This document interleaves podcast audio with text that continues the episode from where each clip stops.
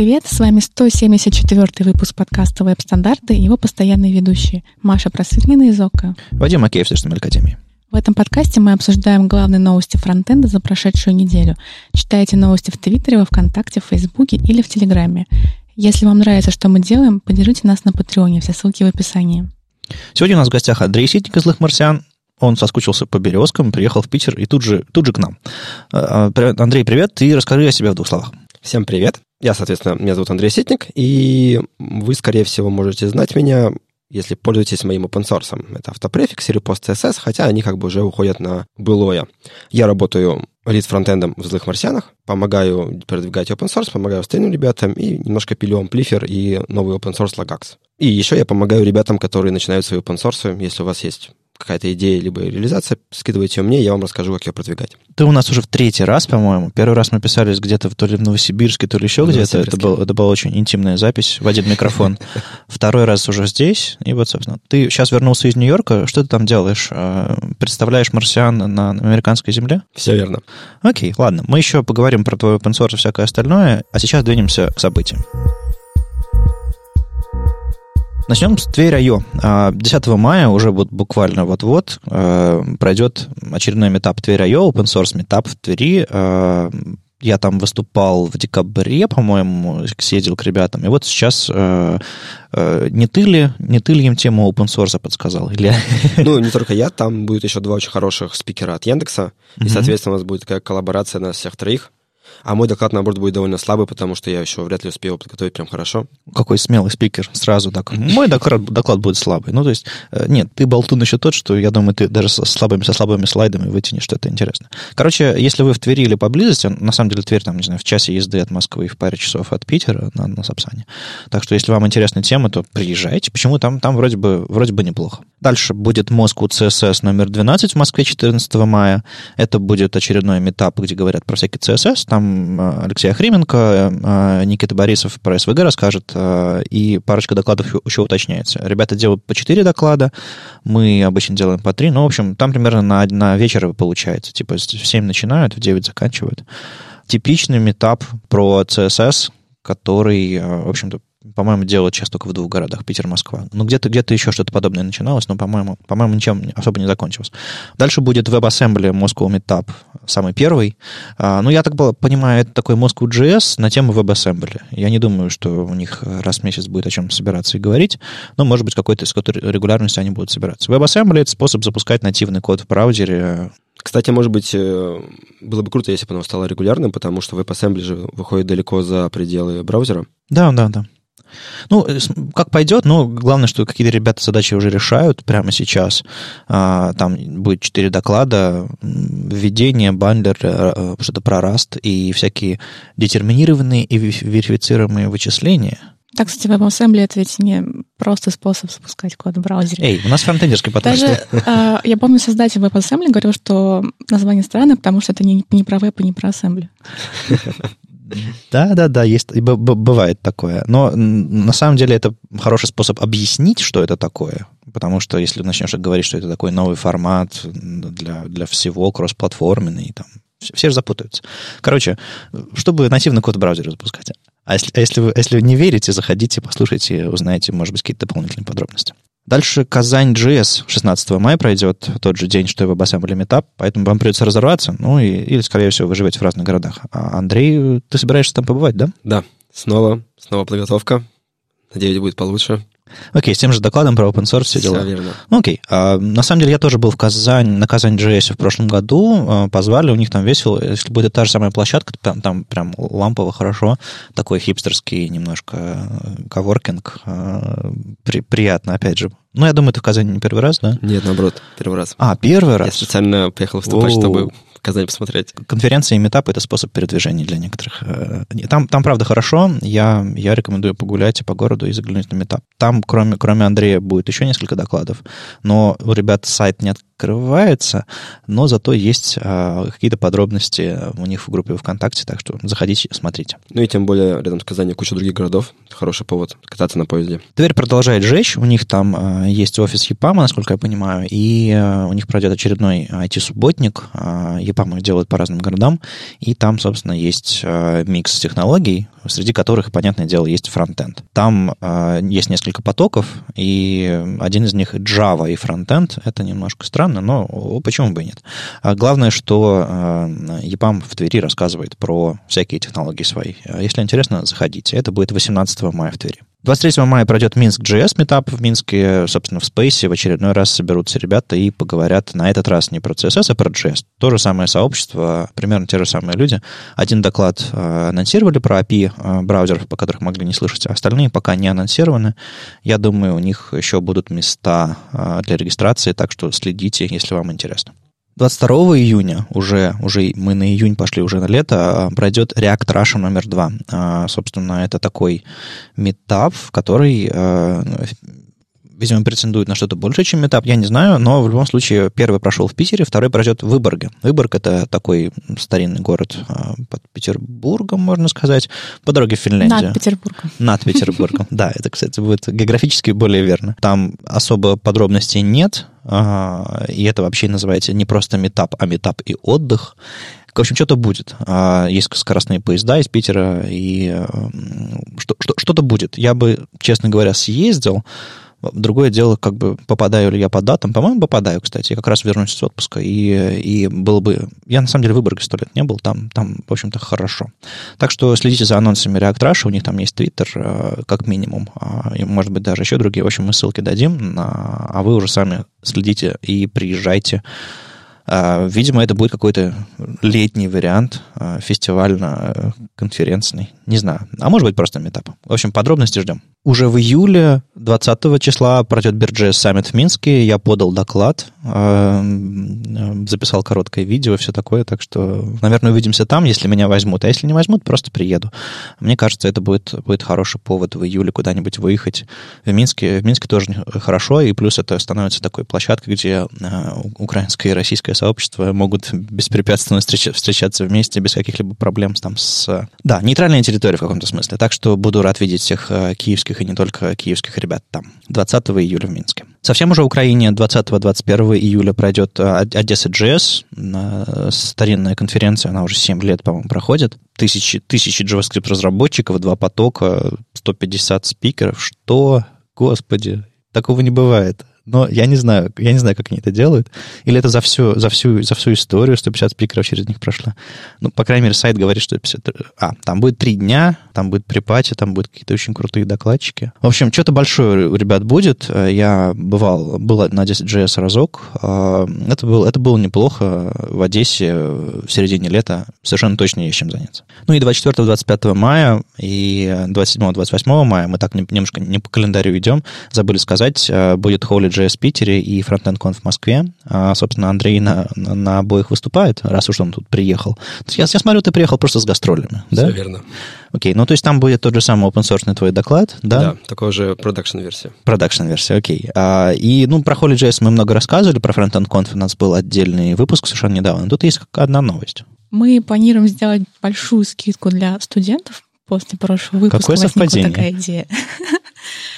Да, она будет скидка 75%, что довольно много. Это такой первый шаг в повышении доступности конференции, который сделан очень быстро, угу. потому что до конференции осталось буквально 20 дней, и это решилось неделю назад. Круто. То есть в итоге билеты будут стоить сколько? 8 тысяч. Это, это гораздо ближе к реальности, мне кажется, для, для студентов и для всех остальных людей, которые там сомневаются. То есть нужно будет какой-то студенческий предъявить, да, или, или типа ISIC? Или... Как именно это будет работать а, конкретно, я не знаю, но я думаю, что студенческий. Угу, хорошо. Ну, вариант. Так что если вы слушаете нас и в прошлый, прошлый раз вам понравилось, о чем рассказали ребята, организаторы Frontend Conf в, в одном из предыдущих выпусков, единственное, что вас останавливало, это цена на билет. Судя по всему, у вас, у вас появился хороший шанс побывать на конференции и Андрея послушать как минимум. А, так что следите за подробностями. Я думаю, ребята анонсируют скоро, как это все будет. Да. Меня всегда интересовали юг Европы, почему там как-то с, с фронтендом, с конференциями не очень много всего происходит. И тут неожиданно CSS Camp и JS Camp в Барселоне 17, 8, 17 по 19 июля, три дня. А, то есть такое типичное мероприятие типа CSS Conf э, в Берлине или там другие похожие конференции есть. В общем, а, целый кемп про всякое, всякое фронтендерское. Подробностей не так много, но уже есть некоторые, некоторые докладчики. И в итоге в, в середине июля можно будет съездить в Барселону, там тоже неплохо летом. Я не знаю, как бы супер жарко там или нет в это время, но я думаю, да, жечь, жечь будет. Но, в общем, можно совместить отдых с фронтендом. Там Шон Ларкин, Кайл Симпсон по JavaScript из знакомых лиц, и ну вот а, Стефани Уолтер а, из тоже знакомого процесса рассказывать будет. В общем, что-то что там, там есть. Опять же, если вы а, не умеете отдыхать как нормальный человек, можете совместить отдых с фронтендом. Ой, про себя рассказал только что. Еще уже в августе пройдет Винница JS. Винница — это Украина. А у ребят тоже какой-то летний вариант. Там э, фотографии с бассейном. Это, собственно, Винница Ресорт. Ведь какое-то там а, не знаю, какое-то место для отдыха. А, знакомые, знакомые лица, опять же, в программе есть. В основном, в основном а, белорусы, украинцы. Зарубежных спикеров пока не вижу в программе. Хотя... А, нет, какой-то инженер из Mozilla. В общем, да, есть какие-то ребята еще не только а не только местные. В общем, большая конференция летняя, опять же. Я про Винницу мало чего знаю, но ребята пришли к нам в календарь, и вот, а, вот мы про них тоже, тоже рассказываем. А если вы собираетесь на конференцию или знаете, что там, а, приходите к нам во всякие чаты и прочие места рассказывать, что это такое. А еще к нам дошел Виталий Фридман и добавил кучу всяких конференций и событий, имеющих отношение к Smashing Conf, к Smashing Magazine, и из, из более актуальной, приближенной к, к той публике, для которой мы пишем этот подкаст, э, Smashing Conf э, во Фрайбурге пройдет 9-10 э, сентября. И я, честно говоря, подумываю, потому что, ну, во-первых, там неплохие докладчики, там Ури Шакит, Сара Свайдан, Филипп Уолтон, из знакомых вам, может быть, лиц, там Валхед э, и, ну, кто-то, кто-то еще другой, может быть. Э, я всегда хотел побывать на Smashing Conf, э, просто потому что, ну, э, очень хорошие отзывы были. Э, а это прям близко, Шенген мой, по-моему, не успеет закончиться к сентябрю, так что, так что надо будет. И вы тоже а, приходите. Ну, потому что Торонто, Нью-Йорк, Сан-Франциско — это немножко подальше от нашей типичной публики, хотя я уверен, куча народа живет там в Канаде, в Штатах. А, такой вариант. Тем более Фрайбург — очень красивый город. Это один из сохранившихся средневековых немецких городов. Круто, круто.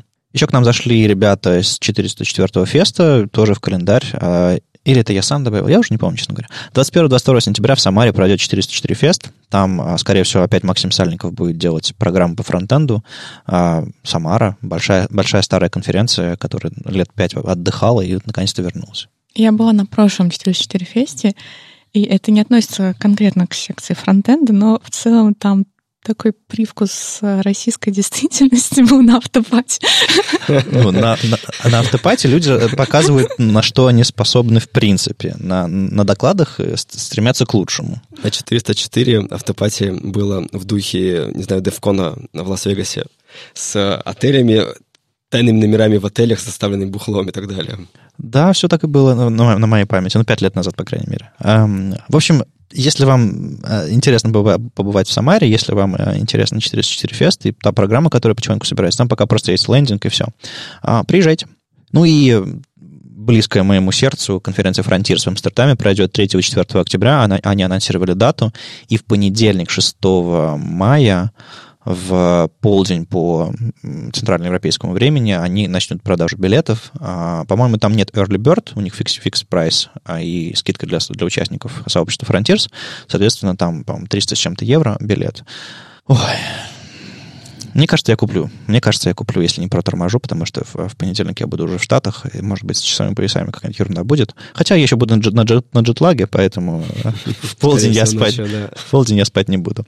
А, вот, я с, с огромным э, удовольствием снова поеду на Frontiers, а, и вам рекомендую. Так что, если вы э, Амстердам или просто классная конференция на два дня, которая не не исключительно не JS, не JS Fest, а такая очень широкая, и там люди про стандарты рассказывают много. А, приезжайте. И немного новостей, которые были на этой неделе. Тут Chrome показал бету 75 и что там интересного всего происходит. Там появилась новая версия протокола для шаринга WebShare. Первая версия, которая сейчас даже поддерживается в Safari, там можно просто ссылку передать, а, вызвать нативный диалог шаринга с любой страницы а, средствами JavaScript. А, то есть открывается системный диалог, и вы можете, допустим, не знаю, в телеграмчик или просто в Read It Later какой-нибудь добавить, добавить ссылку со страницы. Это удобно. Вам не нужно делать батарейку social иконок, которая открывает собственный попап, загружает лишний JavaScript, бла-бла-бла. Новая версия WebShare поддерживает, WebShare API поддерживает передачу файлов. То есть вы можете со страницы сгенерировать какой-то файл в блобе или там с сервера отправить и прокинуть его через нативный диалог share, share чтобы сохранить какой-нибудь Google Drive или, опять же, отправить файл в какой-нибудь мессенджер. Очень круто. Теперь не нужно для этого Теперь это можно делать из вашего API, и главное, что если у вас, собственно, нет интерфейса браузера, то есть прогрессивное веб-приложение, например, вы это можете делать, вы это в принципе можете делать, раньше вы это не могли делать. А это очень круто, понятное дело, что это пока Chrome, Android и все дела, но очень-очень неплохо. А, там появились а, те самые смешные а, разделители числовые, которые мы как-то уже обсуждали, типа 1, подчеркивание 3 нуля, подчеркивание 3 нуля, подчеркивание 3 нуля. Ну, в общем, это число по-прежнему интерпретируется интерпретируется как число, а не как строка, несмотря на то, что подчеркивание — это текстовый символ. А если вот это вот число с подчеркиваниями прибавить к нормальному числу, то будет нормальный результат? Да. Судя по всему, да. Это есть... обычное число, просто сам парсинг другой. Он а если прибавить два числа с подчеркиваниями, тогда они будут с подчеркиванием в конце или без? Оно не, оно не сохраняется. Это просто способ записи. Да, так то как... есть это чтобы э, длинные числа можно было понять, сколько там, э, сколько там порядков, по сути. Это очень не хватает после Ruby в JavaScript. А в Ruby можно тогда? В Ruby можно было давно, и это прям сердечко мое мучилось. То есть это используется, видимо, для констант? Да, да, в первую очередь для констант. По-моему, по-моему, очень неплохо. То есть диковато выглядит, но, но, но совершенно точно удобно. Еще я заметил, там что-то удалили, всякие там overflow, WebKit paged, uh, WebKit paged X, Y, но это, это тоже, тоже не очень близко. В общем-то, все, пожалуй. А, этот, э, на самом деле, эти э, набор изменений был не очень большой. А, обычно у них там какая-то батарея. Может быть, они перед Google I.O. немного выкладывают, собираются анонсировать что-то, не знаю. Но вот такие, такие вот новости. Кстати, я сидел сегодня утром, отмечал, какие доклады на Google I.O. я пойду очень много всего, а на некоторые уже, уже wait-list, то есть в некоторые э, залы уже нельзя попасть, потому что я поздно похватился. похватился. Какой сейчас твой любимый доклад? Ой, мой любимый доклад, я не знаю, они все такие хорошие. Нет, там есть, там есть очень хороший доклад про господи, как же, как же называется, там э, какой-то перформ, перформанс toolkit или еще что-то такое, э, там, там, по-моему, Пол Льюис или еще кто-то рассказывает. Э, то есть я как на него смотрю. Причем он, он даже, э, это даже какой-то сам сайт-трек, это не основная сцена, но мне просто интересно. Там описание хорошее. Ну вот, а а самый забитый, по-моему, доклад, типа, что нового в JavaScript, как бы вообще места все кончились, по-моему, навсегда. Там Матиас Байнес рассказывает. Anyways, да, да, э, в общем, Chrome рассказал, что у него есть, и кроме этого еще у них есть отдельный сайт э, Chrome Platform Status, на котором они рассказали, что теперь они э, собираются поддерживать picture-in-picture для, для случайного контента. То есть, грубо говоря, вы сидите на работе, открыли ютубчик какой-нибудь а, и увели его в отдельное, в отдельное плавающее окошко, например, чтобы поглядывать одним глазом, если вы что-то слушаете, но хотите иногда посматривать. Это такой, такая штука, типа picture-in-picture называется. Так вот, туда э, изначально можно было прокидывать только видеоэлемент, то есть, по-моему, даже, даже аудио с плеером, с контролами туда нельзя было прокидывать, исключительно картинку. А, что, он, что он с собой являет? То есть, с точки зрения фронтенда, ничего. По сути, это, это не какой-то отдельный блок, это не еще что-то такое, это просто какой-то э, способ э, сказать, типа, выведись в picture-in-picture, и все, никакого контроля за этим нет. Сейчас можно будет в этот picture-in-picture, в отдельный элемент, сказать, ну, любому диву на странице, грубо говоря, э, ты теперь станешь picture-in-picture. И для вас ничего не изменится. Ни позиционирование, ни верстка, ничего. Это просто будет отдельный элемент в отдельном окне. Скорее всего, будет в контексте той же самой страницы, насколько я понимаю по спеке. Ну вот. Зато пользователь сможет взаимодействовать с этим отдельно. То есть вы сможете, а, допустим, какой-то плеер туда свой встроить, не просто видеоэлемент, например, системный, а любую, любую, не знаю, игрушку какую-нибудь вывести подобным образом. Любой, Чат очень удобно. Чаты, например, поп всякие такие выкидывать. Короче, довольно интересно. По сути, браузер рисует отдельное браузерное окно, убирает все, кроме вот этого конкретного блока. Слушайте, а как я понимаю, такая штука будет требовать э, спрашивать у пользователя разрешения на то, чтобы это вывести. То есть мы сейчас страдаем от разрешения на уведомления, то есть, представляете, какой-то маркетинговый потенциал у окна, которое нельзя закрыть и которое всегда на виду? Не, ну его можно закрыть, там, скорее всего, будет системная, ну, точнее, браузерная кнопка закрытия и так далее. А другое дело, что, мне кажется, там э, эта штука более очевидная. То есть нотификация — это типа ты говоришь, я хочу подписаться на нотификации. Не прямо сейчас открыть, а типа, чтобы они когда-нибудь потом не пришли. Это звучит как угроза. Типа, они придут, а я не буду, не буду не готов. А это прямо сейчас открывается, и прямо сейчас может закрыться. А как это с точки зрения пользователя выглядит? Ну, э, это, по сути, будет API. Ты нажимаешь на какую-то штуку, ты э, какой-то экшен э, вызываешь, и тогда браузер разрешает. Ну, то есть, вот, когда, если я хочу э, видео с YouTube смотреть, находясь на другом сайте, то как мне это сделать? Я должна нажать на плеер? Да, ты должна на YouTube, э, разработчики YouTube должны сделать кнопку, которая открывает в отдельном окне которая прокидывает медиа-элемент в Picture-in-Picture. То есть сделать еще одну кнопку. Да, да, да, да, да. То есть, насколько я понимаю, нет э, во встроенном плеере, который в браузерах есть, по-моему, сейчас кнопки Picture-in-Picture нет. Ты можешь, но ты можешь ее запрограммировать, используя Picture-in-Picture API. То же самое с любыми другими элементами. То есть у тебя на чате на, на каком-нибудь фейсбучном... Представь себе большую страницу Фейсбука, внизу чат, в правом нижнем углу, и там кнопочка «Открыть в отдельном окне». И там не просто отдельное окно открывается с кнопками, со всеми этими, а причем, если твое окно в фуллскрине, оно может быть поверх быть. Ты вот сказала про чат, и я уже представила, как э, сейчас же на всех сайтах, магазинах, когда ты заходишь, там автоматически открывается чат с оператором, и все они вылезут. Все они вылезут. Нет, только, только если ты нажмешь. Так, самый кайф с этими чатами в том, что я захожу на какой чат, поддержки, и они мне такие, подождите, подождите. Ну, естественно, я убираю окно и ухожу, и все я забываю про это окно. А если могу эту штуку сделать в э, picture-in-picture, ну, то есть поп-ап, по сути, сделать оверлей такой, оно всегда будет у меня на экране, и куда бы я ни ушел, я, это, этот чат-поддержка будет со мной. То есть это, кроме того, что это может быть назойливым, это еще может быть полезным. Мне кажется, это очень классная фича. Другое дело, что, понятно, сделать только Chrome это сможет. На самом деле, Picture Picture довольно быстро реализовали, по-моему, в Safari, или чуть ли не первым реализовали в Safari. Так что, мне кажется, штука будет интересна. По крайней мере, я точно вижу потенциал у нее для использования. Там есть более подробная штука объясняющий, что это такое. Спеки на самом деле полный пока нет, но идея клевая, так что, так что посмотрим. На Хабре вышел перевод, перевод оригинальной статьи разработчиков i8, 8.1 год со спектром. Год назад обнаружили спектре. Это, насколько я помню, год назад это было достаточно громкой новостью, вызвало большой переполох. И разработчики написали, каким же образом они боролись и что они выяснили. В общем, как вообще выглядит атака спектром?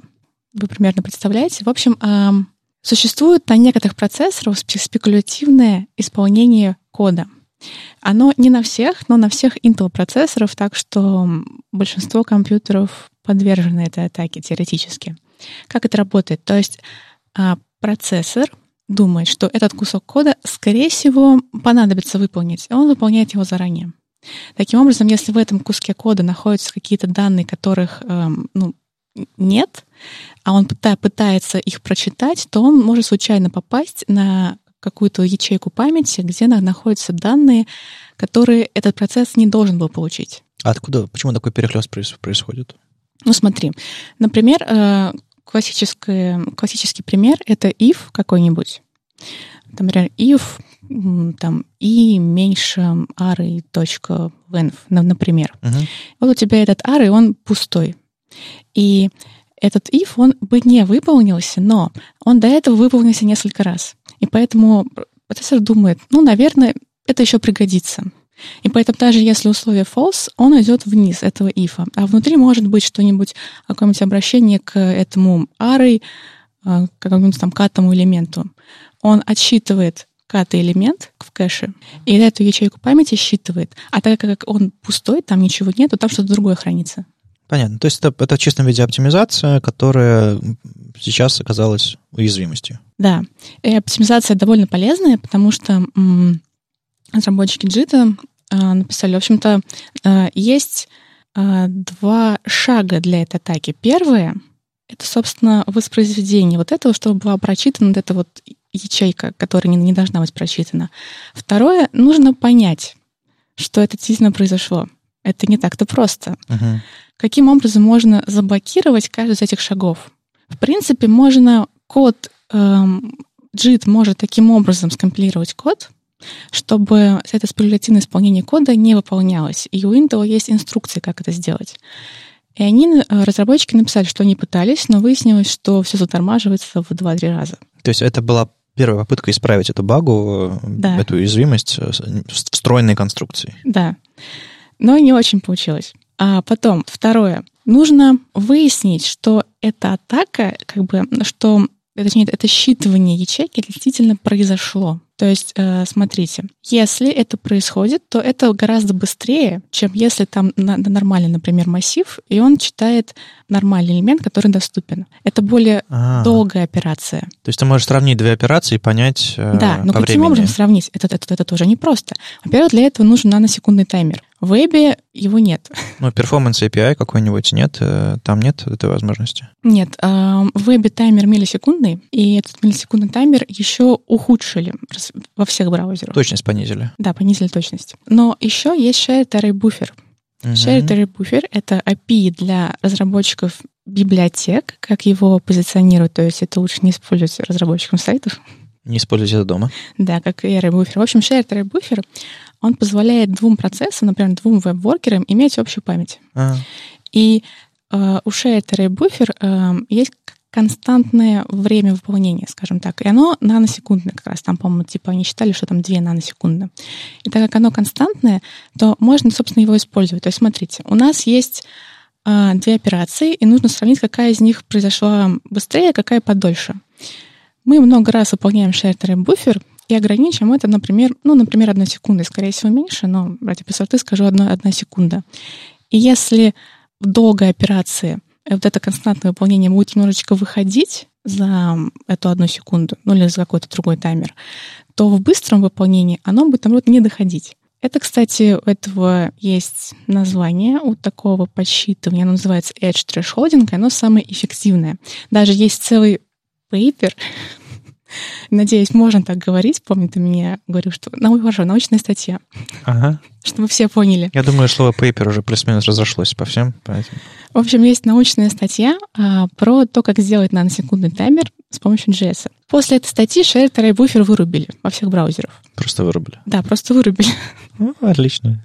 Так мы, мы сейчас в безопасности, Маша? Ну смотри, а, во-первых, тебе нужно сделать наносекундный таймер, умудриться его сделать. Кроме этого, Легкотня, ну. да, тебе нужно, чтобы а, считывание ячейки, произошло считывание нужной ячейки. Там уже в кэше процессор куча всего. Например, у тебя открыты две вкладки, в одной пользователь вводит э, данные своей банковской карты, во второй вкладке открыт твой вредоносный процесс.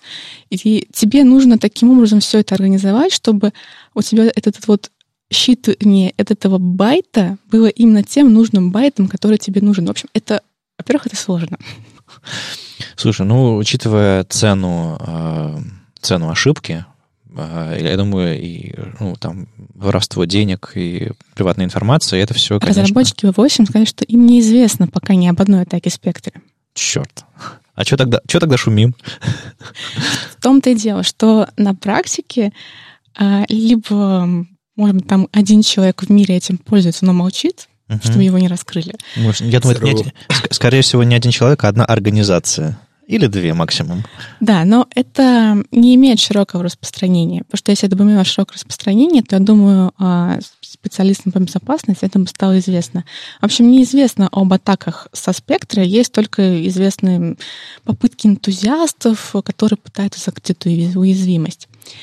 В общем, суть в том, что программно защитить от спектра, в общем-то, невозможно. Очень сложно. Можно немножечко уменьшить эту вероятность, у- утяжелить, но полностью защитить невозможно. Но, возможно, как бы и незачем, потому что это слишком сложно, а есть атаки гораздо проще.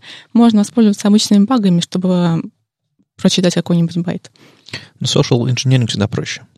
Но тут важный момент, что, ну, мы же, это интересный момент, что обычная компьютерная безопасность, она как-то гораздо сложнее, чем физическая безопасность. Мгм. Мы так не подходим к организации безопасности наших ключей от дома, как мы подходим к организации наших BGP-ключей. При том, что как бы ключ от дома хранит больше ценность. И тут возникает ну, вопрос, почему? А ответ очень простой. Дело в том, что компьютерная безопасность легко масштабируется. Время между первой реализованной атакой спектра и до того, как любой школьник будет ее использовать, используя готовый пакет, скорее всего, будет составлять месяцы. И тогда будет уже поздно что-то делать. И поэтому, конечно же, это важная проблема. Только главная проблема, что нужно процессоры менять, и никто не хочет об этом сказать, особенно Intel. Ну, что значит менять? Ну, все, что сделано людьми, может быть людьми сломано. Поэтому тут вопрос в том, чтобы развить отрасль так, что у нас есть э, команды, которые безопасностью занимаются на ежедневном уровне. У нас есть э, всякие компании по, по оплате, баунти всякие за, за найденные баги и так далее. В принципе, эта система организована. То есть нет, нет такого ощущения, что как бы каждый день э, дырявые, дырявые браузеры куча информации. Мне кажется, мы больше информации отдаем сами. Это да. А помните старые добрые 2000-е, когда, узнав IP-адрес человека, его комп можно было перезагрузить? Все Windows были, имели ужасно простой баг, где просто отправляешь определенные пакеты, и комп падает. То есть я тебе по IP вычислить было не просто Да, да, и можно было валить. И при этом по IP вычислить было очень легко. Практически большинство приложений полили IP, это было просто ужас. Эх. Так что мы сейчас живем в гораздо более безопасное время. Там атаки, что Heartblade, что спектр гораздо сложнее и реализовываться. Ну да, аппаратная защита, она гораздо мощнее, чем про программные защиты. На, мне вспоминается насчет телеков. Есть, например, Widevine DRM. Это защита видео. Есть Widevine L1, и здесь есть Widevine L3. L3 — это программная защита, L1 — это аппаратная защита. L3 взломана, и типа, и все, там ничего не поделать. Поэтому все пользуются L1. В общем, да, это должно быть решение на аппаратном уровне, не на программном. Слушай, ну я, я сейчас слышу, как там э, проще всего взломать э, современные телефоны, допустим, там паскод какой-нибудь. Есть прям машинка, куда ты втыкаешь свой там Android, iPhone через порт, и они довольно быстро ломаются. То есть прям есть хардварное решение, которое ломает вот твою аппаратную э, защиту, так или иначе. Естественно, что там должна быть не самая-самая последняя версия операционной системы, еще что-то такое. То есть там это всегда э, на, на, стыке с, железа и софта. Другое дело, что как только кто-то получил доступ к твоему аппарату, э, возможность взломать его гораздо-гораздо повышается. То есть там работает и софтверная часть, и аппаратная одновременно. Мне очень нравятся теоретические размышления многих. Ну, есть криптах, криптопанки. Это люди, которые очень серьезно подходят к своей цифровой безопасности на самом деле очень правильное движение. Именно благодаря нему мы живем в безопасное время, а не в тот ужас, который там был в начале 2000-х.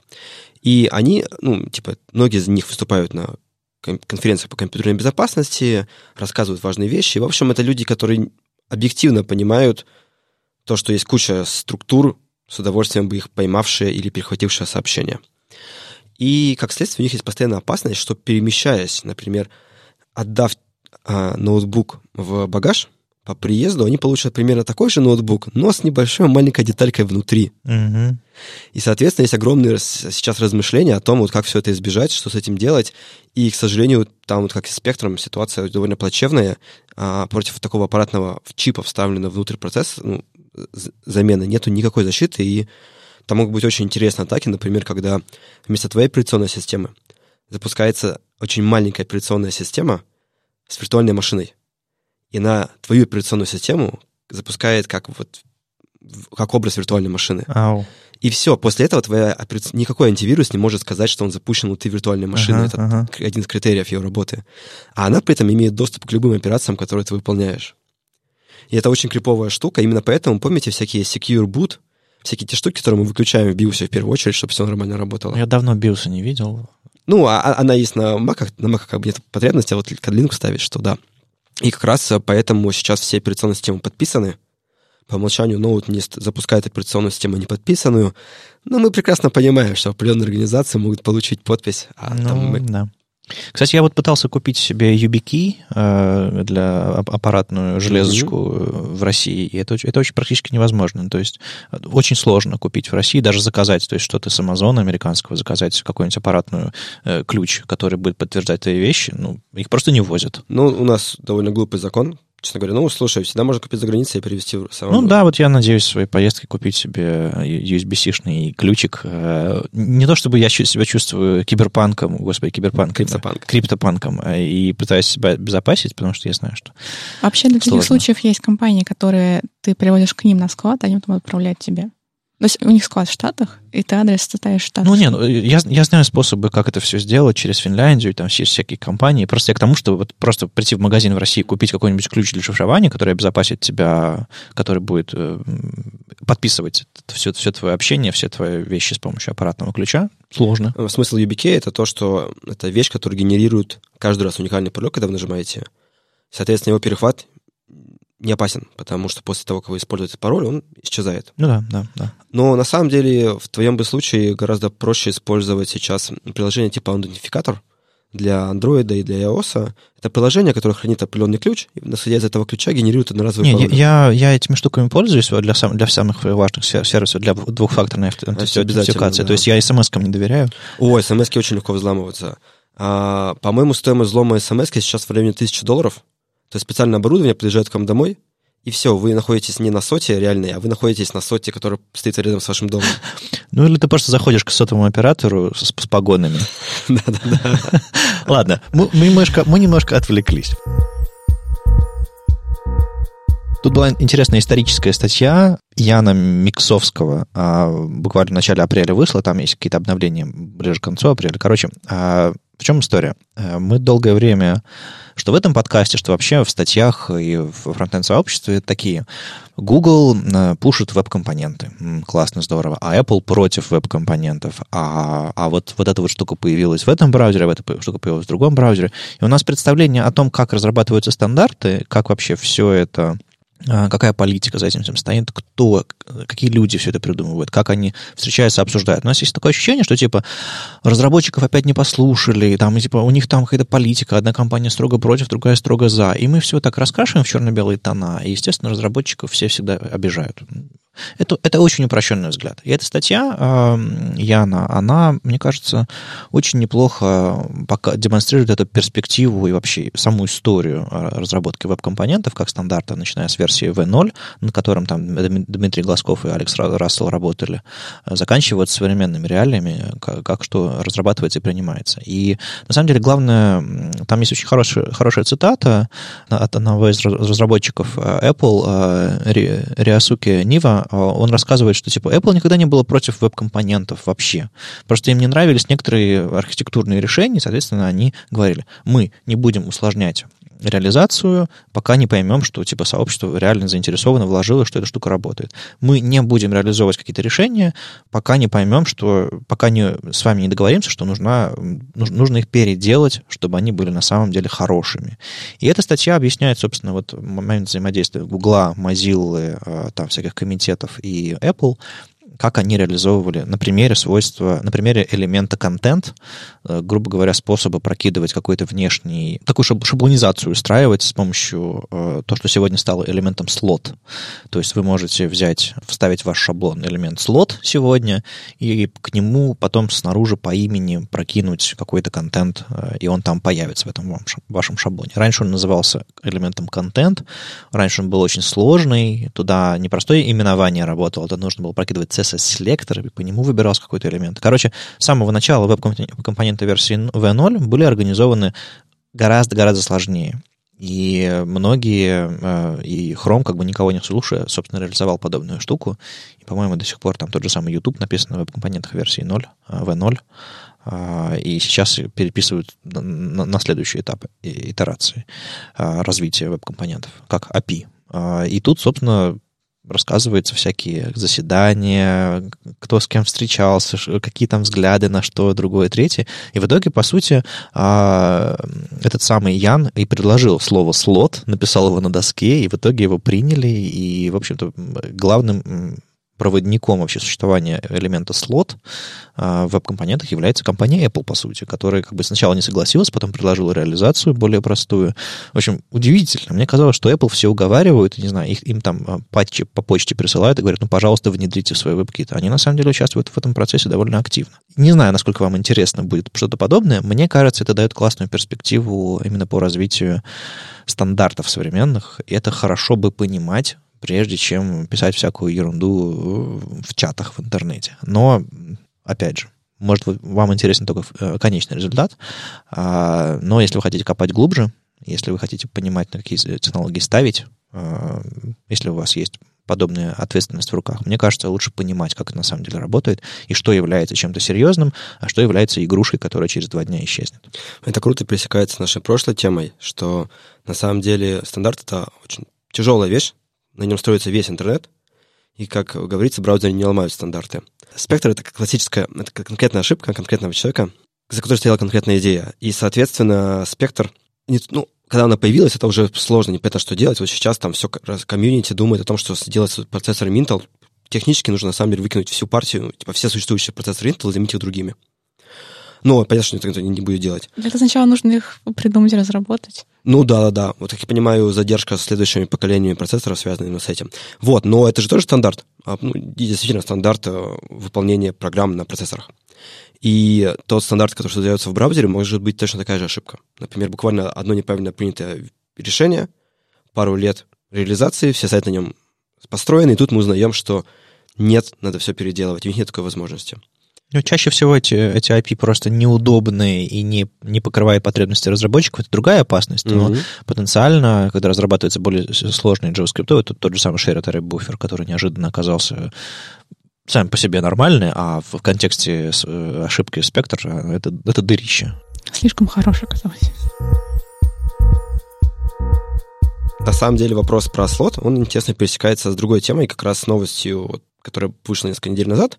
Это интересный э, новый фреймворк, ну как новый, уже на самом деле версия 3.0 вышла, э, фреймворк Svelte. Svelte, спектр, господи, какая разница? да, да. Собственно, идея в том, что мы привыкли, что JavaScript большой, сложный и такой хардкорный, а ребята, когда выпустили первую версию, это было просто вау тот старый добрый фан разработки, который был там в начале 2000-х, когда это было просто. Ты про JavaScript или про Svelte сам, сам по себе? Я про сам JavaScript, ага. про то время. Ну, понятно, что современные фреймворки сложнее. Нужно понимать кучу вещей, и, кроме того, эта куча вещей загружается к вам в браузер. А Svelte работает по-другому. Вместо того, что у вас есть огромная библиотека, которая работает на браузере, у вас есть огромный, очень умный компилятор, который, соответственно, смотрит, какой код вы написали, и компилирует тот JavaScript, именно который вам нужен. Поэтому размер на порядок меньше, и открывается огромная площадка для очень красивых и лаконичных API. Например, там то же самое, как в React, есть э, способ э, заменить, ну, есть состояние. Соответственно, есть способ заменить состояние, и во всех языках современных это обычно, ну, как минимум, вызов какого-то метода, типа set state в React, либо изменение ключа внутри объекта, как, например, в, в mobx.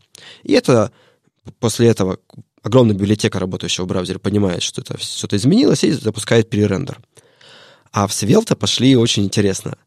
На самом деле там состояние хранится в обычных переменных. И они просто, поскольку у них компилятор особый, они видят, когда вы эту переменную заменяете.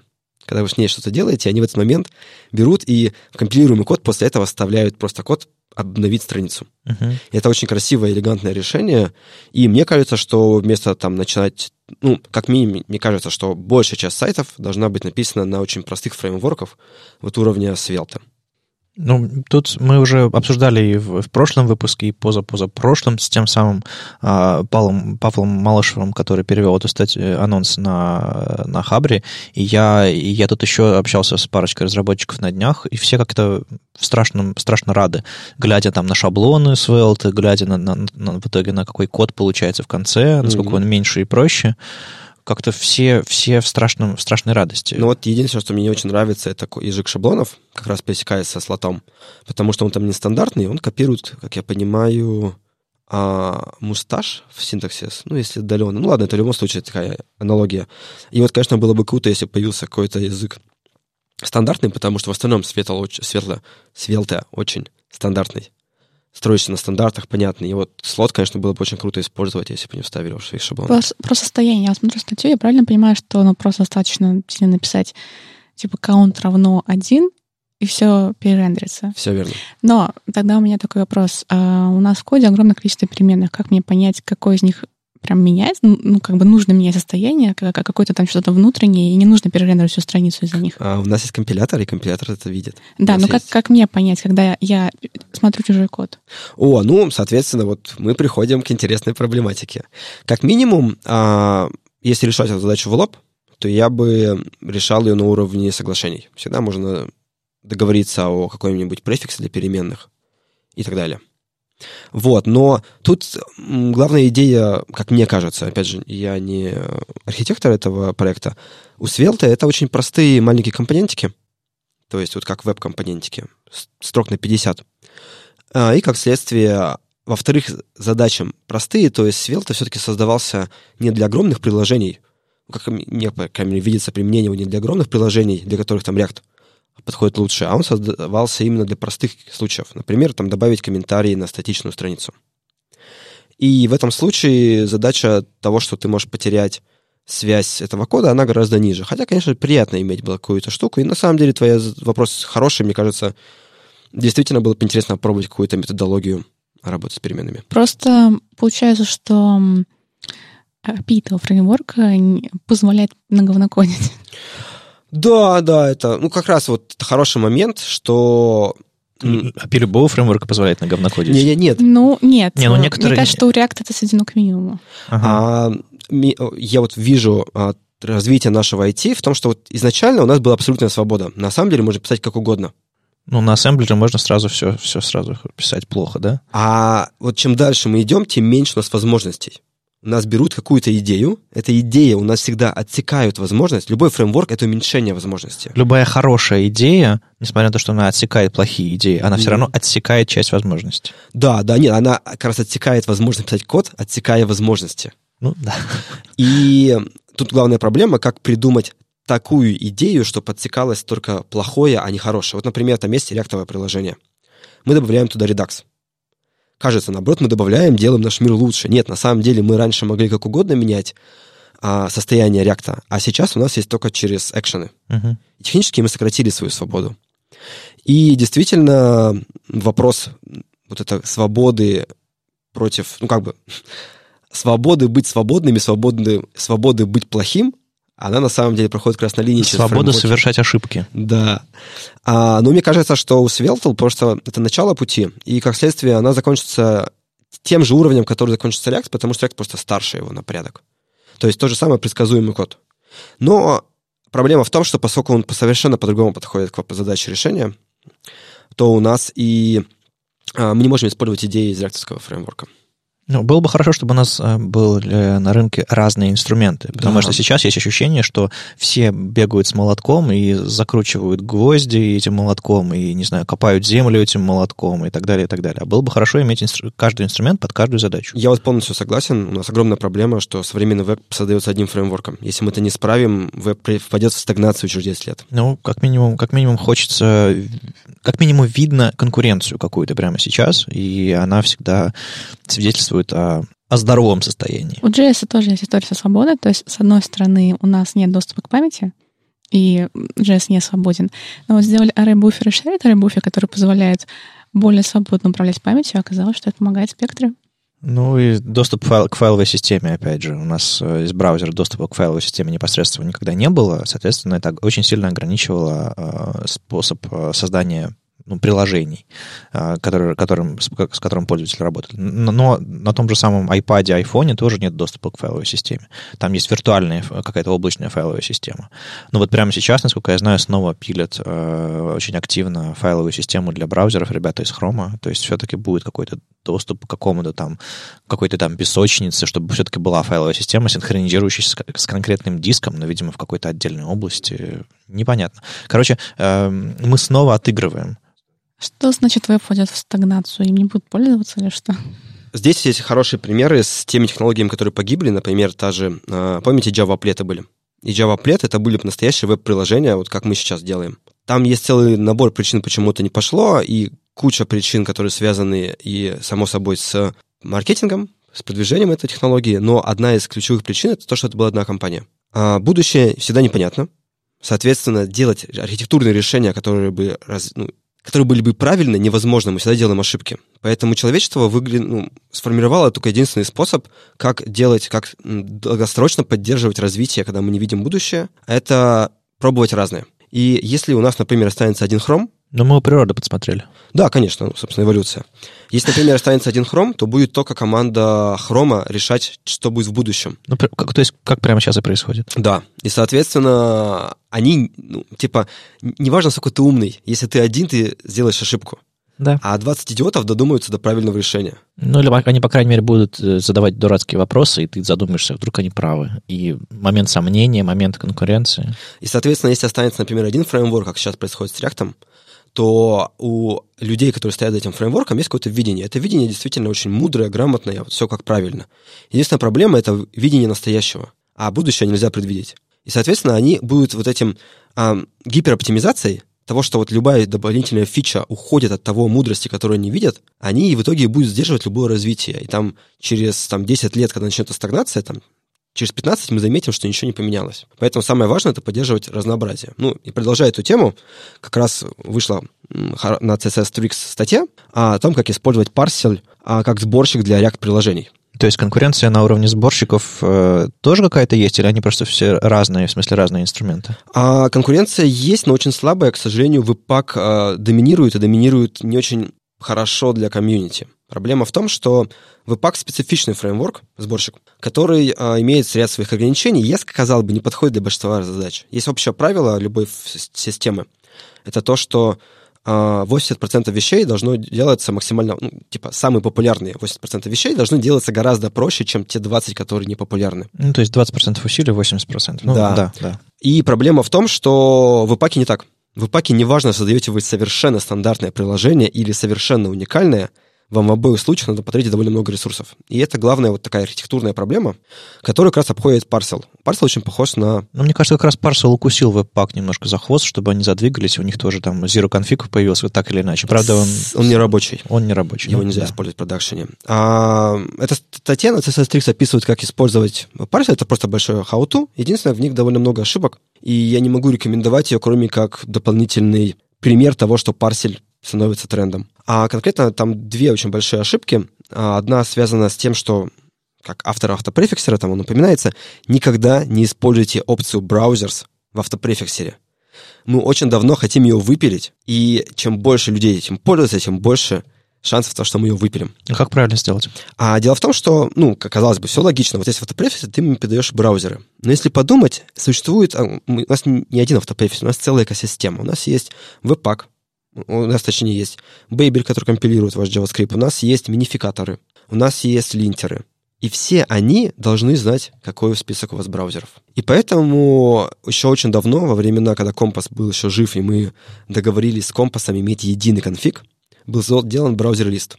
Браузер-лист — это единый конфиг, где все инструменты могут прийти и посмотреть, какие браузеры актуальны для этого проекта. То есть ты хочешь, чтобы вместо ключа браузер они использовали браузер-лист? Все верно. Ага. Это ключ в пакете JSON или конфиг с именем .browserlist.rc.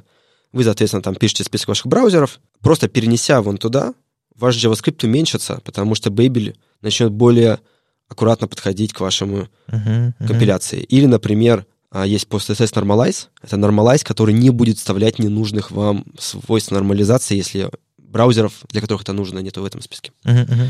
Вот. Ну и есть несколько остальных дополнительных минусов. Но, опять же, статья, тем не менее, сделана хорошая работа. Парсил — очень хорошая вещь. Я сейчас перевел все свои проекты на Парсил, кроме очень крупного приложения, на которое нужно писать на веб-паке. И всем советую. Ну, вы поняли, к чему посвящен этот выпуск. А, но я все-таки вброшу немножечко про, про, про свою э, околоверточную и про перформанс и все остальное. А тут довольно интересная статья вышла в конце апреля. Мы новость про нее, э, по-моему, еще дадим. Смотрите, как грузятся современные шрифты берете шрифт, подключаете, если там в CSS находится, если браузер понимает, что в каком-то месте в CSS находится, этот шрифт используется, он начинает грузить этот файл. То есть нужно загрузить HTML, загрузить CSS, распарсить весь контент, и тогда шрифт подтянуть. Классная оптимизация в том смысле, что если шрифт не используется, он не загружается. Здорово. Но если шрифт 30 килобайт, 50 килобайт, 100 килобайт, полтора мегабайта, 20 мегабайтов, это уже, это уже дофига, потому что, допустим, в азиатских системах письменности там каждая буковка — это сложный рисунок, а буквок десятки тысяч. Ну, зависит от, от сложности системы. Были разные способы оптимизировать все это. То, самый самый э, классный и самый эффективный, наверное, это сабсеттинг. Э, грубо говоря, вы указываете, вы разбиваете свой shift на... Точнее, Unicode Range свойства, если вы видели в директивах font face. Э, грубо говоря, вы разбиваете свой шрифт на части которой только латиница, только кириллица, или только определенные символы, например, используются. Там реально можно написать э, Unicode Range, то есть диапазон э, символов, на которые этот шрифт должен начать загружаться. Но проблема с этим подходом в том, что, да, вы, вы если на, на странице только кириллица используется, вы загружаете только кириллицу. Если только латиница, только латиницу. И то же самое со всеми остальными группами шрифтов. А одно дело, понятное дело, что вам нужно собирать специальные версии шрифта, но роботы страдают, люди радуются. Проблема с этим всем, что эти шрифты, они реально, это отдельные файлы шрифтов, и они не, не мержатся, их, не, их нельзя, они заменяют друг друга. Если вам, допустим, в одной группе шрифтов используются, в одной части шрифта используются одни символы в этом рейнже, а в другом другое, если они пересекаются каким-то образом, грубо говоря, нельзя загрузить патч шрифта, который к текущему шрифту догрузит отдельную часть и совместит их вместе. Вот это вот все не работает. Так вот, собственно, ребята тут э, в рамках V3C-шной группы WebFonts, э, рабочая группа, и, собственно, э, Джейсон Поменталь поучаствовал в этой группе рабочей V3C-шной и рассказывает, как это все работает. Есть демка, у него в статье, которая показывает, что, допустим, можно загрузить э, отдельные шрифты и к ним потом догружать патчи, которые улучшают, улучшают, улучшают шрифт до каких-то возможностей. То есть можно загрузить латиницу, потом найти какую-то часть, какой-то сегмент, который, не знаю, в середине шрифта находится. То есть вам не нужно будет стримить шрифт, по сути, вам нужно будет загрузить этот патч, который дособерет шрифт до нужного состояния. И это новый шаг по оптимизации загрузки шрифтов, который наконец-то сделает возможным использовать быстрым, классным, качественным образом шрифты в вебе. Там были разные, разные решения с этим связанные. Например, э, вы на сервер устанавливаете какой-то, не знаю, там софт, э, на клиенте запрашиваете и начинаете стримить шрифт, стримить части шрифта, но это все сейчас не работает. В итоге сейчас э, есть предложение, как это все наконец-то сделать нормально. Я не могу сказать, что я на все 100% понял, как эта фигня работает, поэтому мои попытки сейчас объяснить, они немножечко такие а, хромающие. Тем не менее, ну, статья на самом деле не, не идет в, очень большие подробности. Но, тем не менее, если глядя на эту демку, становится понятно, что можно еще больше сильно оптимизировать это все. Это все может быть встроено на, Google, на уровне Google Fonts, на уровне ваших собственных решений. А, то есть тут показана очень хорошая демка, как там 20 килобайтов какой-то латиницы загружается, потом 6 килобайтов еще одной группы шрифтов подгружается, другой группы шрифтов, а там еще есть open type фичи, например, какие-нибудь лигатуры, какие-нибудь всякие штучки интересные. Их тоже можно отдельно подгрузить тогда, когда они обнаружены на уровне использования. В итоге получается у нас прям вот практически идеальная система, которая еще, на самом деле, э, форматы патчей может использоваться разные. То есть там LZMA, там какой-нибудь Brotli, кто-нибудь еще. Ну, то есть э, штука пока в процессе разработки, каким-то образом она будет стандартизована, встроена в браузере, но демка уже есть, статья уже есть, поэтому если вы занимаетесь чем-то большим, тяжелым, тем более для э, международных рынков, где разные системы письменности, мне кажется, это новая надежда, наконец-то мы сможем это все делать нормально, универсально и более, более таким э, просты, простым способом. Я только не очень поняла, как это происходит. Он на сервере генерирует новый файл шрифта и отдает его? Судя по всему, на сервере ничего не генерируется, Судя по всему, на сервере лежат отдельные части шрифта, прям отдельные файлы, которые, когда приходят, они в браузере мержатся. То есть это отдельный файл патча, который, э, грубо говоря, браузер умнее работает с этим шрифтом. Он понимает, что это один шрифт, и он э, дополняет уже загруженный. Потому что в ситуации, когда э, вы загрузили на главную страницу исключительно латиницу, с каким-то там, с каким-то диапазоном, а потом загрузили кириллицу, которая с этим пересекается, вам придется, а, чтобы сохранить целостность этих шрифтов, вам придется переписать какие-то вещи, которые уже подгрузились, например. А тут можно эти вещи реально патчить. Возможно, это будет изменено на уровне формата шрифта. Возможно, э, судя по всему, это какой-то, видимо, отдельный формат. В общем, еще будем разбираться. Но сама идея, сама идея клевая, э, и, судя по всему, они как раз пытались избежать серверного решения, чтобы это можно было использовать просто. Типа загрузил, показал браузеру путь, браузер сам все сделает. Но, естественно, сабсеты нужно будет грузить потом. Я, конечно, не поняла, как это работает. Я только вижу, что когда я жму добавить новый шрифт, я происходит три каких-то запроса. Магия. Ну, к сожалению, это необычное, совершенно обычное явление, когда мы работаем с новой технологией. Но всегда сначала непонятно. Ну, э, все самые классные технологии неотличимы от магии, да? Я думаю, будет, когда они добьются какого-то стабильного решения, выйдет статья более подробная, где более подробно расскажется, что именно происходит. Потому что, видимо, сейчас это просто такое попытки показать, что, собственно, можно сделать. Ну да, то есть это, это умнее, чем... Грубо говоря, они, они пытаются сочетать те самые диапазоны Unicode Range с загрузкой дополнительного шрифта и сделать это умнее и без серверного решения. То есть как именно это происходит, будем еще разбираться. А так э, просто, просто хорошее направление по развитию, потому что шрифты даже с вариативными шрифтами все равно они могут быть очень тяжелыми, а, а мы уже не можем откатиться до системных. То есть это слишком важная часть современного mm-hmm. веба, современных интерфейсов, иметь что-то э, оригинальное, соответствующее бренду, соответствующее характеру и всем остальным. Ну, это хороший пример того, как круто у веб-технологий получаются оптимизации. Там, если смотришь на современные нативные приложения, которые весят 50 мегабайт, 100 мегабайт. Но Facebook обновился 150 метров. Привет. Mm-hmm.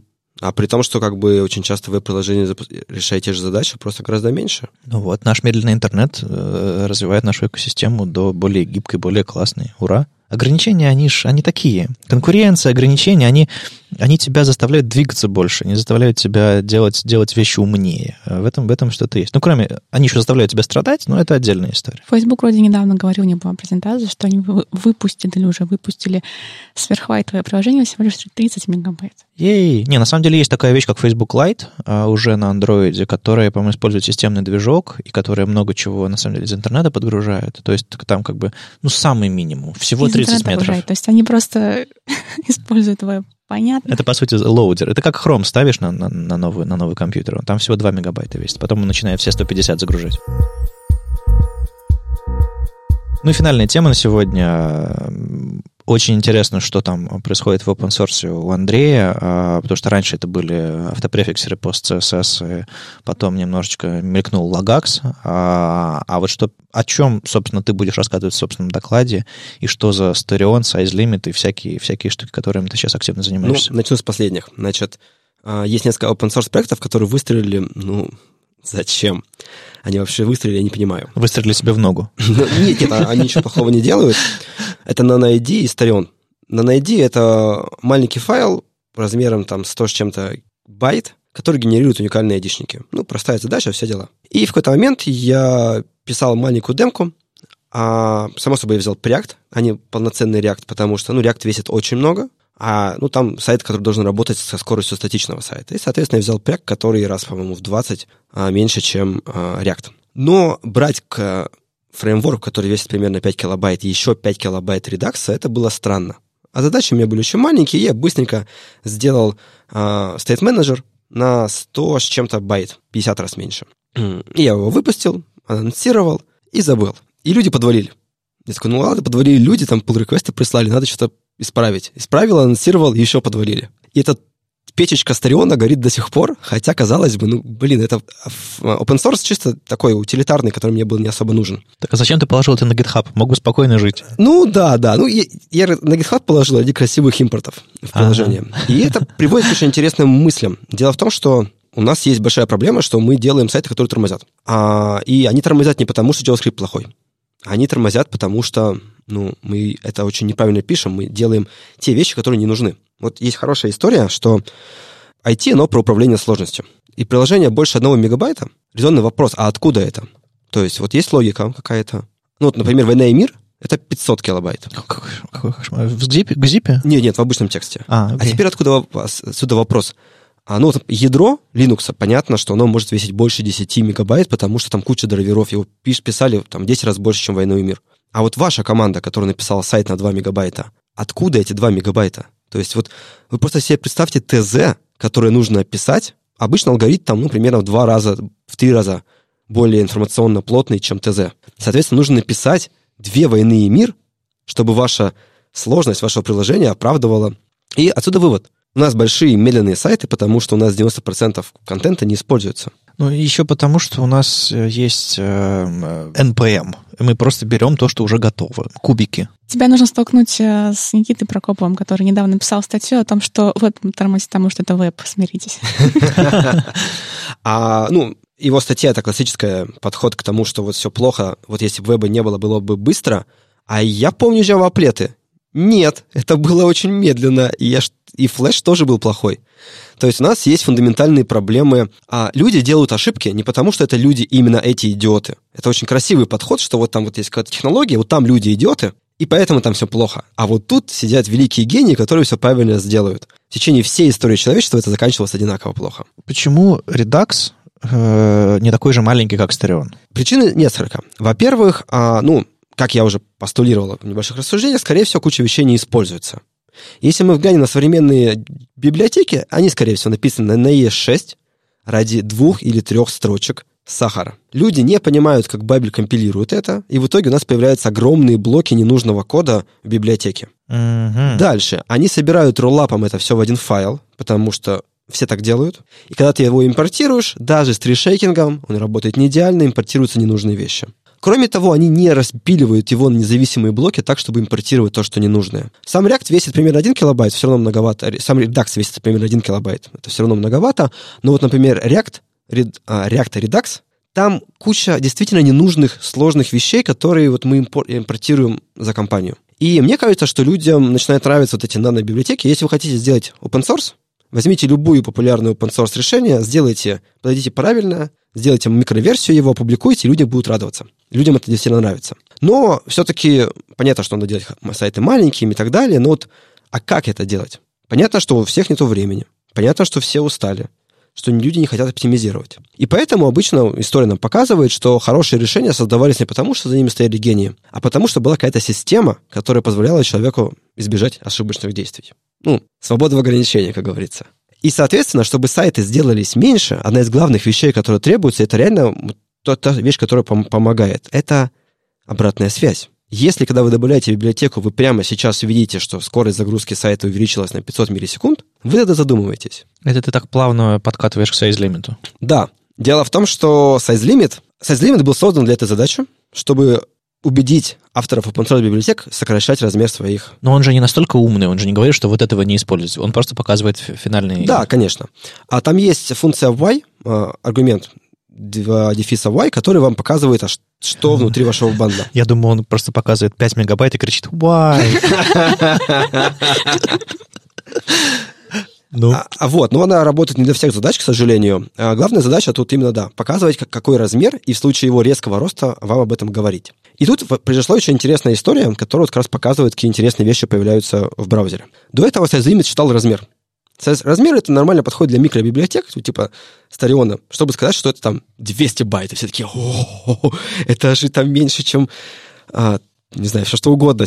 Ну, это, чуть, это меньше, чем твит. Да-да-да. Ну, твит, там же только символы, а не байты. А, ну окей, да. Да, с твит, по-моему, примерно 70 байт получается. Но, тем не менее, все равно это вау. А когда мы говорим о приложениях, там все равно, ну, типа, меньше, чем 50, а, меньше, чем 10 килобайт простое приложение написать, а сложное 100 килобайт. Uh-huh. Но оно и совпадает ну, по уровню сложности.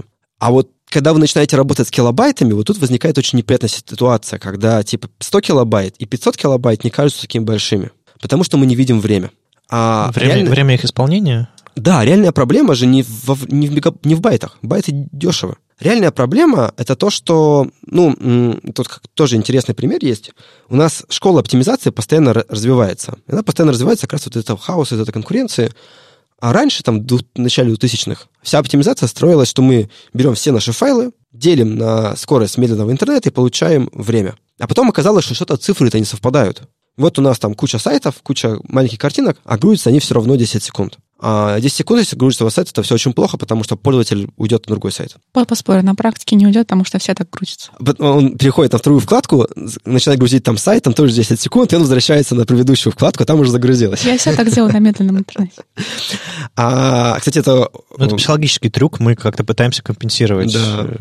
Ну да. Ну, понятно, что люди страдают, если вы сократите время загрузки, вот, например, там тот же Telegram, люди очень любят, потому что реально быстро работает. И там в России мы им пользуемся, потому что у нас возможности нету, а в каком-нибудь Иране или там в Бразилии, или даже в США люди пользуются им, потому что им нравится, насколько он быстрый. Я не знаю, как на смартфонах, но у меня на компьютере Telegram умудрялся содержать 1 гигабайт оперативной памяти. Ну, видимо, с памятью у них хуже, чем скорость выполнения. Так вот, а, тем не менее, наша задача — это ускорить саму загрузку, и поэтому очень быстро оказалось, что просто размер не важен, и важна уже другая вещь.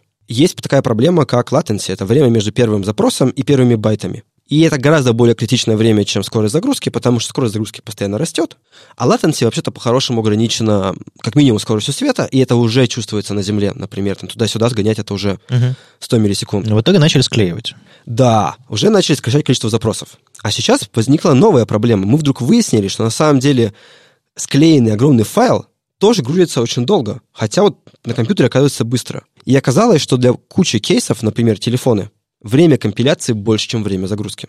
JavaScript. То есть э, компиляция в смысле исполнения на процессоре, инициализации, вот. разворачивание в памяти. Опять да, да, дело в том, что V8 это одна из самых современных совершенных виртуальных машин, и поэтому она не просто так запускает этот код, она делает кучу оптимизаций, эти оптимизации отнимают времени. Они тоже там это пытаются оптимизировать, есть JIT оптимизация, компиляция и так далее. Как оптимизировать оптимизацию?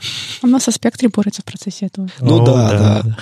И в итоге современный подход — это еще иметь, как долго этот проект будет выполняться. Туда входит и компиляция, и непосредственно выполнение. Э, и поэтому мерить размер вашего JavaScript, как, например, это меряет Webpack и говорит вам, или там bundle size, бессмысленно. Потому что, например, один раз...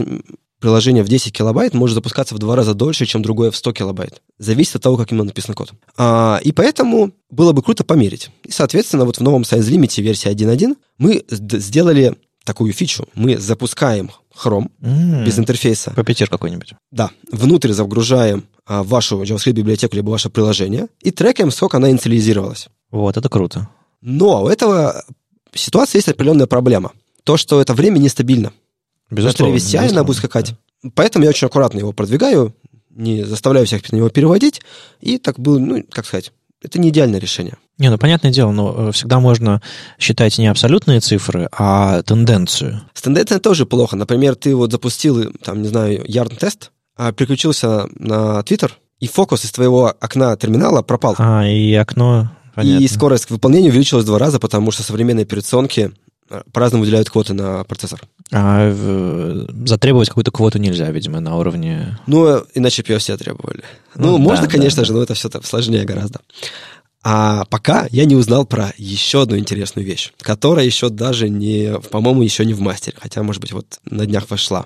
А новый Chrome будет иметь возможность считать не... Ну, вот помните, там всякие uh, DevTools, где скорость выполнения uh-huh, можно посмотреть. Да. Он может считать не время, а количество шагов процессора. А с количеством шагов эта операция всегда стабильна. Неважно, какие вы квоты вы получили, в итоге у вас одинаковое будет количество шагов. И, соответственно, мы умножаем шаг на какой-то коэффициент, ну, на время шага, это на вот на каком-нибудь там старом китайском андроиде, и получаем абсолютно точное время. Единственная проблема, эта штука будет работать только на Linux, но я уже написал чувакам в этом issue, они оценили size limit, добавят эту штуку в следующий Chrome, и, соответственно, size limit на Trevi CI будет считать абсолютно точно, ну, а на вашем Mac либо Windows, как минимум в ближайшие месяцы, будет считать не точно, пока Chrome не добавит для остальных операционных систем. То есть они пока запиливают это на Linux, потому что там есть какой-то системный API для этого удобный? Как я понял, но я, честно говоря, не уверен. Может быть, автор патча на Linux сидит. Он вообще для себя написал, да? Как ты, как ты size limit для себя написал? Да, это как раз, э, я ну, они заметили, что только для Linux, такие пишут, слушай, эта штука только для Linux, зачем ее добавляем? Ну, все такие, типа, ну, нафиг, да, типа, нафига это вообще нужно? Я такой, типа, чуваки, чуваки, подождите, нет, не. Типа, size limit. Они такие, а, size limit, CI, ладно, тогда вкручиваем. Фух, круто. Э, в итоге эта штука э, можно локально запускать, можно ее внедрить в Continuous Integration какой-нибудь delivery, а, и она будет бить по рукам, если сильно увеличивается. Все верно. А у тебя есть какие-то, ты подсказываешь какие-то размеры бандла, которые адекватны, или ты просто предоставляешь людям решать? Пока я предоставляю людям решать, потому что все-таки это цифры абстрактные, и неважно, неизвестно, какой кейс их применения. Не, ну было бы хорошо, чтобы из коробки он говорил, типа, больше мегабайта, подумайте, больше 5 мегабайт, что вы делаете в профессии. А, соответственно, это хорошая идея для того, чтобы строить это вот как раз, когда у нас будет время.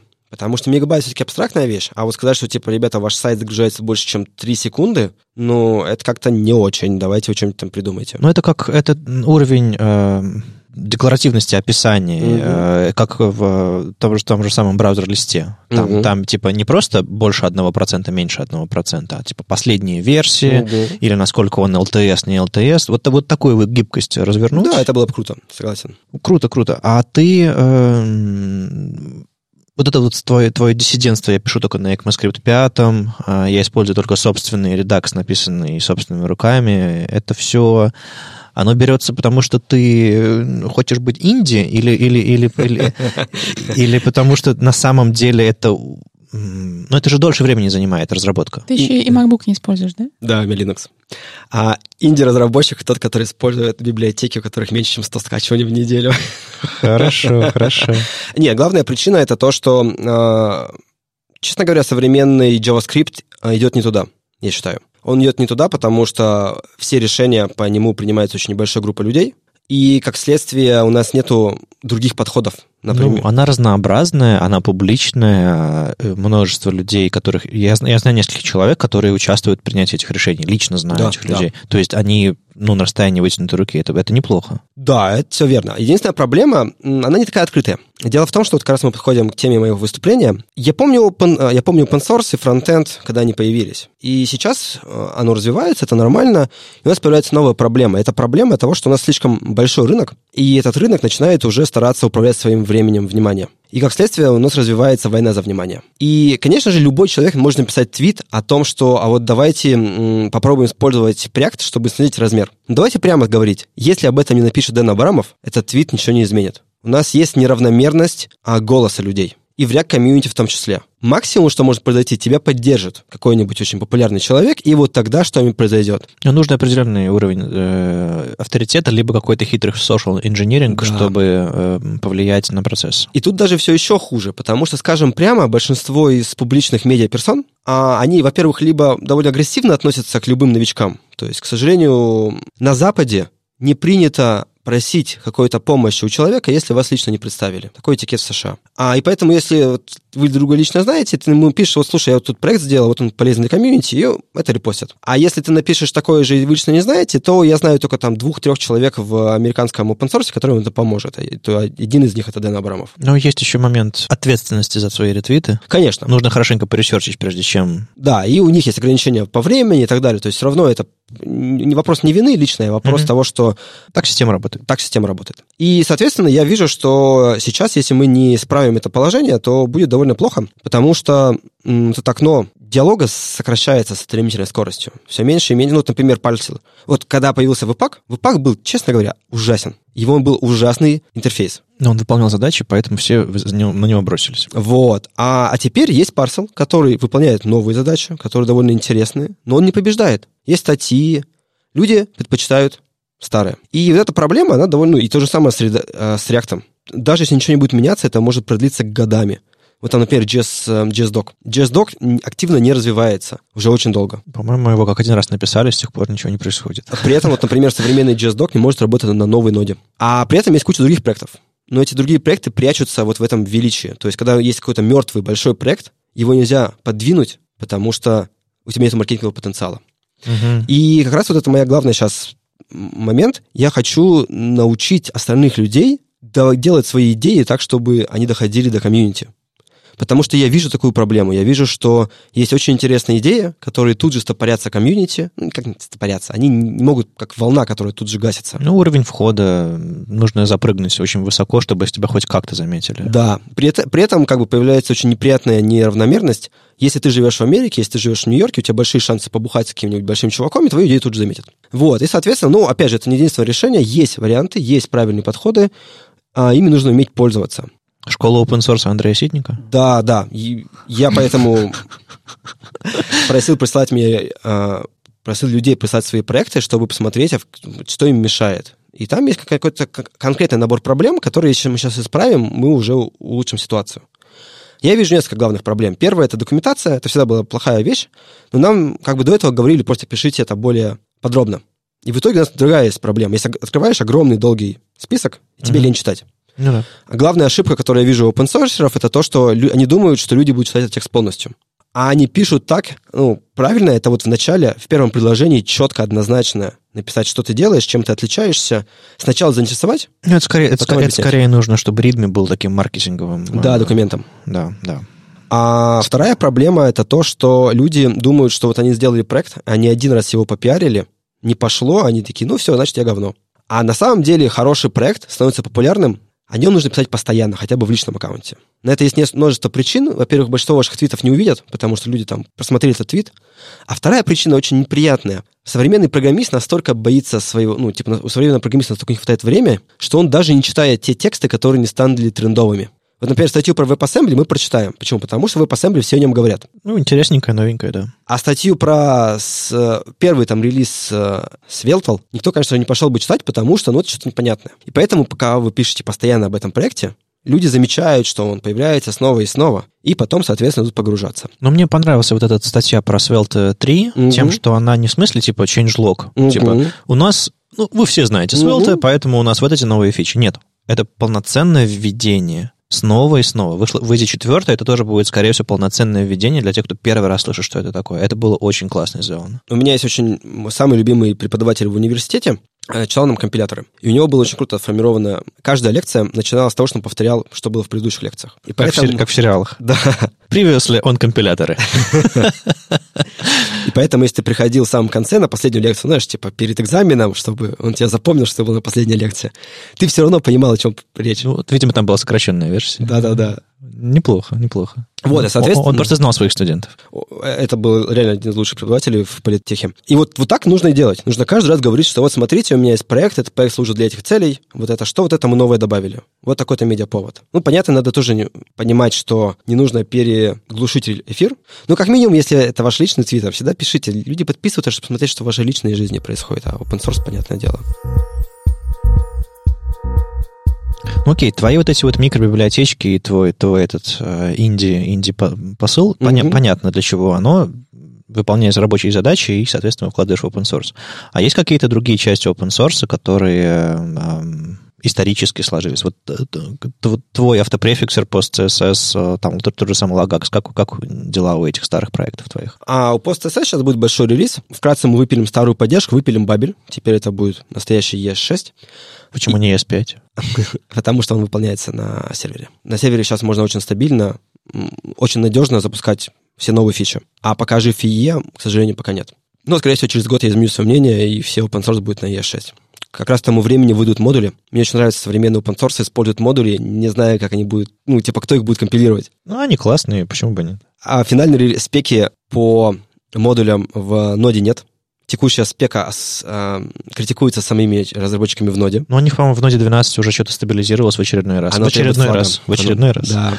И они прямо в changelog об этом говорят, что вот тут как бы вещь не очень нам нравится, мы будем просить комитет его поменять. Угу. Смысл в том, что большинство вот этих ваших импортов, оно не работает. Например, по текущей спеке точка JavaScript должно быть обязательно. Без этого модули не могут работать в принципе. Ну, там же есть вариант, вариант MJS, CJS. Э... А это не, не стандарт. Это не стандарт, да. Это все для, баб, для Бабеля. Так, тем не менее, короче, мы переводим это на новые языки, но что более важно, PostCSS будет поддерживать так называемый Visitor API. Обычно каждый плагин PostCSS, он проходится полностью по дереву, состоящий из вот содержимого вашего CSS, и что-то в нем меняет. И на самом деле проход по дереву часто идет дольше, чем то, что вам нужно менять. А поскольку есть у вас очень много плагинов, то начинаются тормоза, потому что куча плагинов заново и заново проходится по дереву. Uh-huh.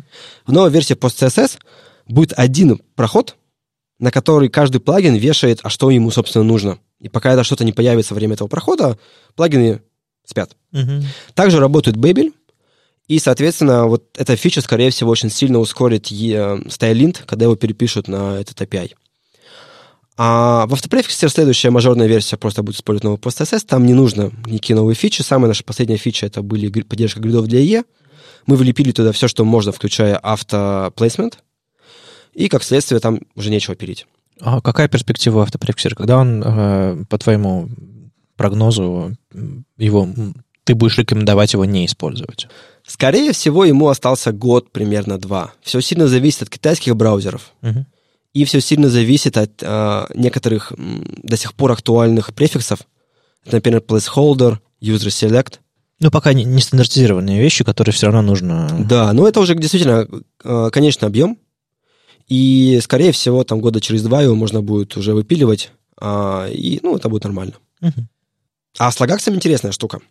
Интересная штука в том, что ну, мы продолжаем его тестировать на амплифере.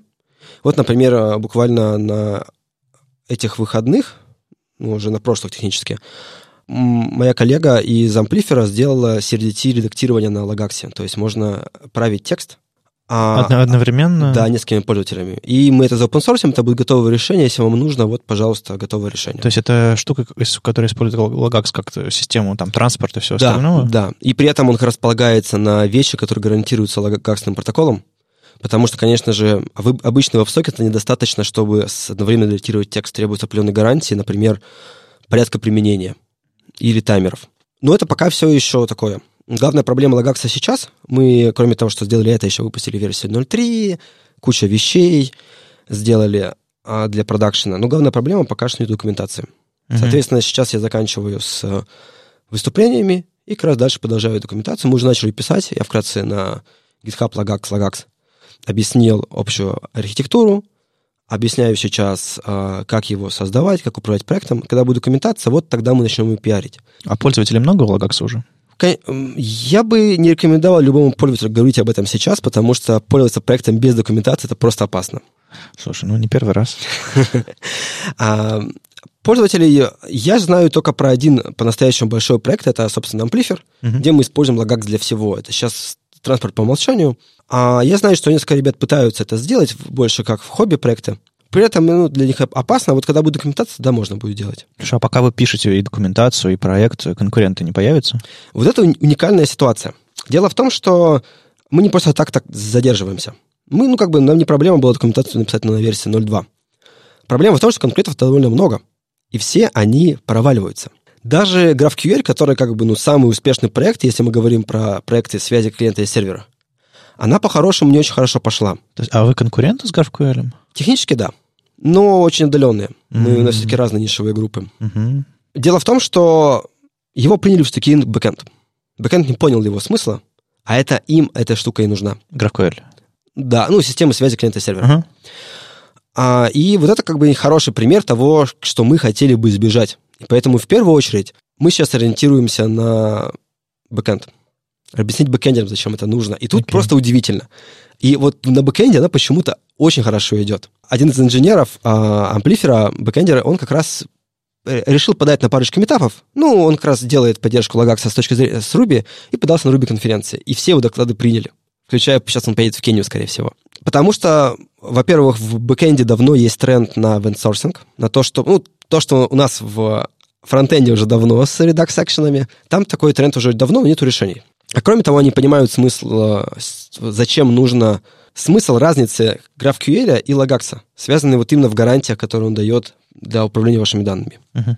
Но главная тут проблема это в том, что, блин, маркетинг очень сложная вещь. И вот то, как мы пиарили автопрефиксер, нельзя пиарить Lagax. Lagax мы поэтому пиарим по-другому, идя аккуратно, идя медленно, и тем самым мы пытаемся избежать ошибок конкурентов, которые уже, собственно, все сгорели. Ну, пообещай что-нибудь про Lagax большое. Главное обещание, что я попробую написать документацию в этом году, 2019. Андрей посмотрел на часы, подсказывает. Год какой? Планета. Планета та? Слушай, а вот после того, то, что сейчас рассказал, есть смысл еще приходить на твой доклад? А, да, конечно, потому что, как минимум, я не рассказал кучу нюансов дополнительных, и не показал кучу примеров, как это делать, и плюс я не рассказал самую интересную идею о том, что когда вы делаете open source, Ваш open source должен быть не кодом, а должен быть идеей. Окей, okay. тизер. Да, тизер. но, опять же, не волнуйтесь, мы выпустим статью по этим всем рекомендациям, чтобы максимально ее распиарить. Вот. А, так что приходите на конференцию, как обычно, ради нетворкинга, а не ради знаний. Только так вы получите максимум удовольствия. Тверь, Казань, Питер, Москва. Да. Что-то еще. Ну, во Владивостоке я точно прочитаю это в сентябре. Красота. В общем, приходите слушать Андрея. Э, я, я думаю, вы заметили, что ему есть что сказать. С вами был 174 выпуск подкаста «Веб-стандарты» и его постоянные ведущие Маша Просвирнина из ОККО. И Вадим Макеев из HTML Академии. Сегодня у нас в гостях был Андрей Ситник из «Злых марсиан». Спасибо, что пришел. Спасибо, что пригласили. Клево потусили. Да, еще, еще, ты еще тут месяцок потусуешься, может быть, еще что-нибудь придумаем. По крайней мере, много людей тебя увидят вживую. Ты же теперь нью-йоркский парень. А я скоро-скоро поеду в Нью-Йорк, и Андрей тут мне рекомендовал, что обязательно сходи на все метапы. Я говорю, слушай, может, я просто погуляю? Сколько можно? Ладно, приходи еще. Слушайте нас в любом приложении для подкастов на Ютубе, во Вконтакте, и не забывайте ставить оценки и писать отзывы. Это помогает нам продолжать. Если вам нравится, что мы делаем, поддержите нас на Патреоне. Все ссылки в описании. Услышимся на следующей неделе. Пока. Пока. Пока.